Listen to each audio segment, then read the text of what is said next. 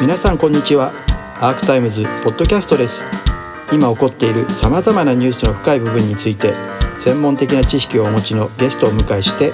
望月磯子さんと私尾形俊彦が掘り下げていきます。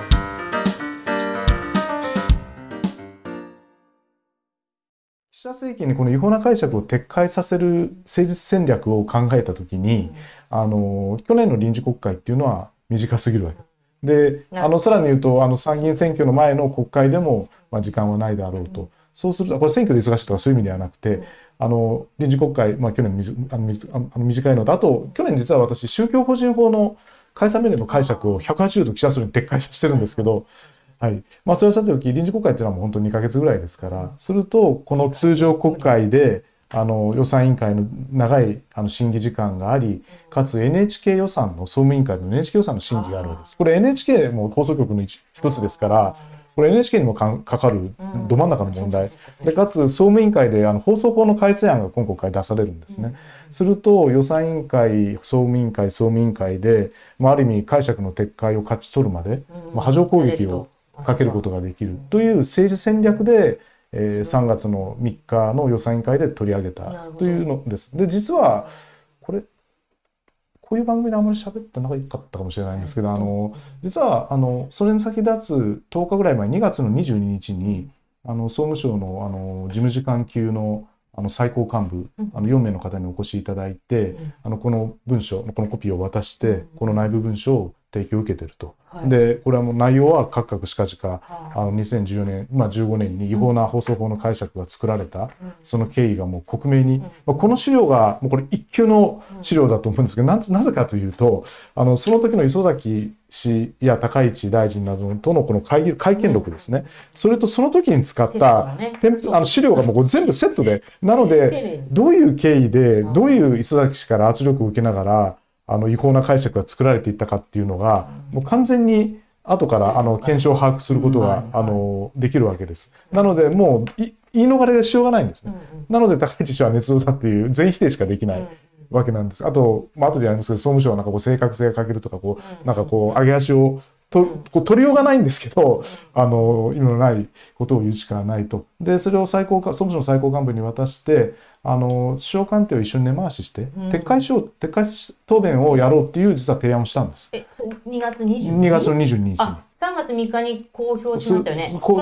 あのあえっと公表は3月の2日に記者会見をやって3日に予算委員会なんですが、その約とその約10日前、まあ1週間1週間ぐらいの1週間ちょっと前ですね。じゃもう分かってんだ。これバーンって出てくるってことはあのなんで総務省の総務省総務省総務省ももうもう2月21日の段階で私がそういう内部文書を渡して。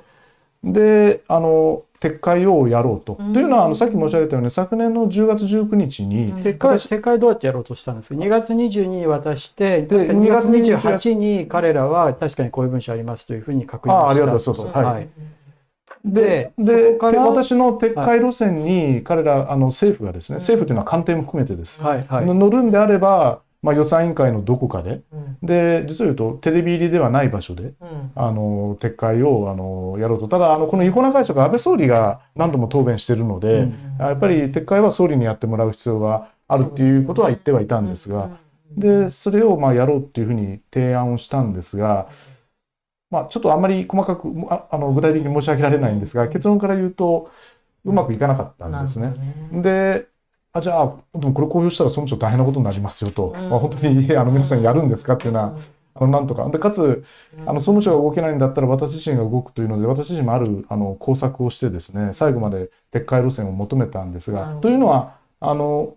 今私、まあ、今日も一番申し上げたいことは今日この瞬間も恐ろしい解釈っていうか存在してるわけですよ。たった一つの番組に時の権力者が言いがかりをつけて放送法違反を認定してこれ一発でも電波止められるし二つ三つ重ねて電波止めることができますからそれを撤回させるのがあのこの国会議員としてあの国民の皆さんのために一番しなきゃいけない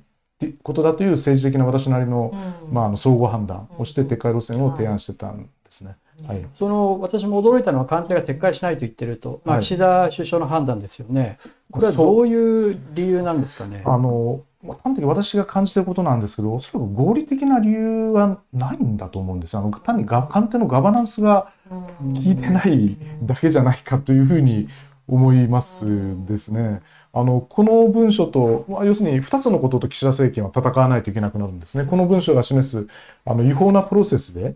あのしかも密室の中でしかもシナリオを作って国会答弁をするというですね。あの、まあ、ある意味国会を、まあ、裏切るようなやり方であの違法な解釈が作られてそのプロセスが全部明らかになると。これを認めるのかどうか。あと違法な解釈はもう高市氏があの2015年の5月の11日に国会で答弁してるわけですからそれが本当に放送法に適用するものなのかどうかもうこれ、まあ、私はもう完全に違法だっていうんで違法の根拠を大きな話で2つ立,、はい。あの立案してあの、えーあの検証して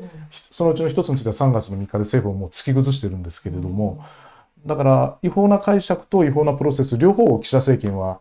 違法じゃないと戦わなきゃいけないんですけどいやそれは多分相当し難しい少なくとも大きな傷を負うでしかもこれはあの総務省にもあの、まあ、官邸筋にも申し上げたんですがあのお亡くなりになった安倍総理以外は全員関係者が重要なポジションでいるわけですね。高市大臣がいて。で,、これ実はあの 高市さんが5月の12日にやった質問をやったのは藤川さんっていう人で今、す参議院の予算委員会の自民党の筆頭理事なんですよ。だからこの資料の中であのー。糸崎さんが俺が完全にコントロールできる議にやらせると。でシナリオを作ってやると。だからそのまさに私私質問する時隣に座ってる人ですよ。だからあなた当時磯崎さんとこの一何したんですか？つそうそう。で高橋さんともいや話やってるだろうと、である意味、まあ、あの藤川さんに承認喚問を要求してで自民党は絶対逃げますから、だったらあの自民党はちゃんと総務省の参考人出せと。今参考人とか全部止めてますけど自民党は。はい。というのはいろんな戦いができるのでうん。だからそういう意味でもこの文書っていうのはあの岸田政権っていうのはまあ耐えられないものじゃないかっていう提案を私具体的に官邸あのもう政府にしたんですがそれでもあの、まあ、いわば戦戦争というか戦いをするというのでであればあの国民のためにあのまた提供してくださった方のためにあの放送法を奪還する。ということで今頑張らさせてあの同僚議員とともに頑張らさせていただいております。これ問題点として、まあ、この文書の中に出てくる田中真紀子総理秘書官の言ってることが一番端的に問題点を私は示していると思うんですけれども、はい。これあの、まあ、補足的な説明と言ってる説明の中で、はい。要するに全体で見るんだけれども、はい。はい個別にも見るっていうのはこれ完全な論理矛盾を起こしてるわけですよね。その通りです。その通りです。その通りです。だからこれあの法律の中で論理矛盾を起こしていて、はい。でその答弁を聞いても、はい。で非常に恣意的にその運用できるような答弁になっていて、はい。はいそこが最大の問題だと思うんですよね。はい、その通りでです。ね。はい。田中さんはこれ放送法の根幹に関わる話だとはい。いうふうに言っててですね、はい。これまさに山田さん、はい。山田さん、はい山はい山田さんね、はい。そのでもともとはこれ昭和39年の参院参議院の停止委員会で、あ通信会停止委員会か、はいえっ、とうん停止委員会で出たまあ答弁である期間全体という言い方をしてるんですよね。でこの時のまあ答弁読んでもちょっとあのまだ答弁として固まってないんですけれどもこの後このか紙にも出てくる麻生総務大臣の答弁とかではまあ明確に番組全体として見るんだという言い方に落ち着いてるわけですよね。ああのこれですね、ちょっと今、あのこ今回の事件が起きてから、あの政府があのやってはいけないことを言ってるんですけど、そこに出てる、えっと、1行目ですね、黄色い黄色い帯あの色がかかってる。1行目で、はい、ある一つの番組は極端な場合を除いて、極端な場合を除いてって書いてあるので、極端な場合は一つの番組でも政治的公表判断できるっていう答弁なんだって言ってるんですけど、これ、あの義務教育を受けた日本国民の方がこの回広く読んでいただくと、この極端な場合ってそういうことを言ってるんじゃないんですよね。あのある一つの番組があってそれが偏りがあるかどうかその判断すらって普通できませんよねっていうようなことを言ってるだけであってそれがせあのあ放送法今の放送法4条の政治的公平の,、あの判断の基準だとか要件でこれ全くないんです。ただ今あの政府苦し紛れにあのこれがあの一つの番組でもあの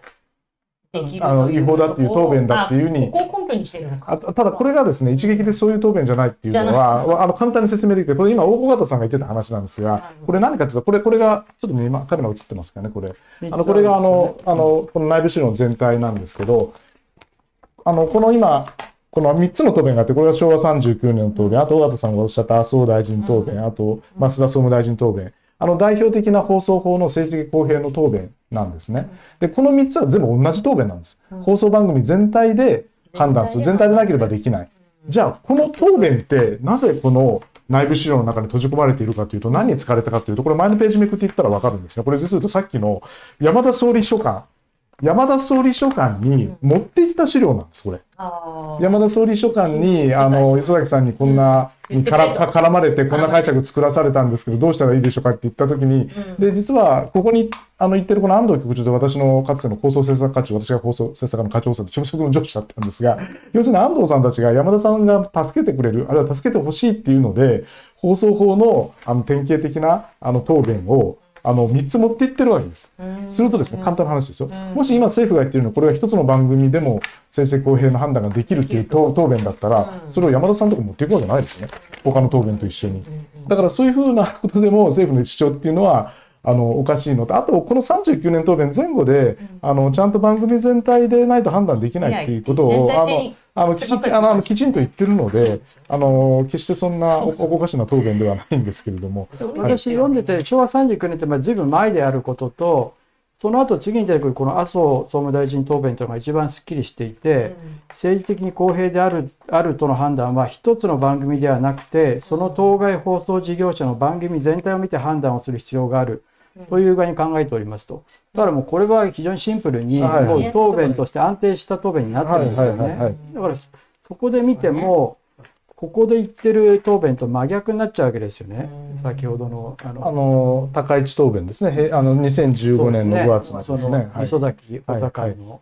で、あのこれ霞私も政府に単で分かるあれなんですけど、基本的にあの新しいなんか国会で質問あの法解釈の質問を受けて答弁作るときは、過去の国会答弁と基本的にもう同じことを言いますんですね。あの、そうしないとあの解釈がこう曖昧になってくるので、あの基本同じあの言葉を使って同じ言い回しをすると。ただまあ戦後70年間ありますから。あの新たな言葉が付け加わったりはするんですが基本の根幹の考え方っていうのはこの放送法の政治的公平の解釈っていうのはそれ絶対変わってないわけです。でそれが変わったのが2015年。解釈変更ではないって言いますけど、まあ、間違いない変更であるし、放送法の根幹の原則、言論報道の自由を守るために、あの、なんで番組全体で判断するかというと、言論報道の自由を守るためです。一つの番組だったら言いがかりつけて介入されますから、そうじゃなくて、あの放送番組全体でというこの制度的な保障をしてるわけですよね。だからそれを一つの番組だけでも違法を判断できるっていうのはこれ実は放送法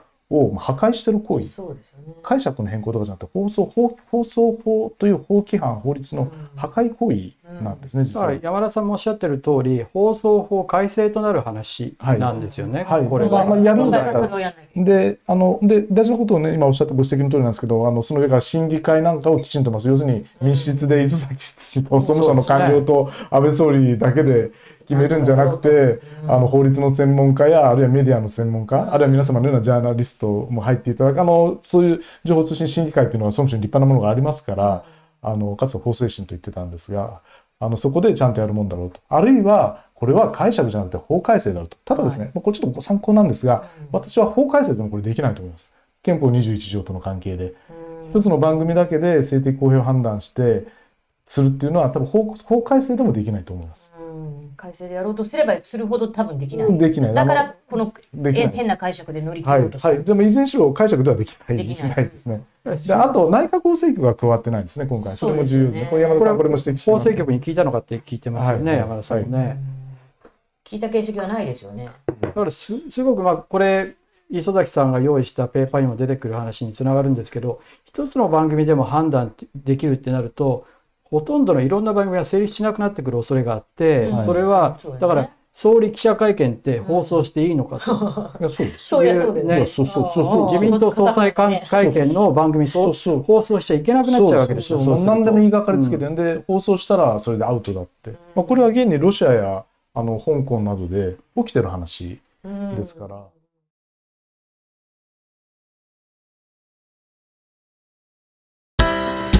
アークタイムズポッドキャストお聞きいただきありがとうございます。他にも様々なエピソードがありますのでぜひお聞きください。動画は YouTube 上のアークタイムズチャンネルでご覧になれます。こちらもぜひご活用ください。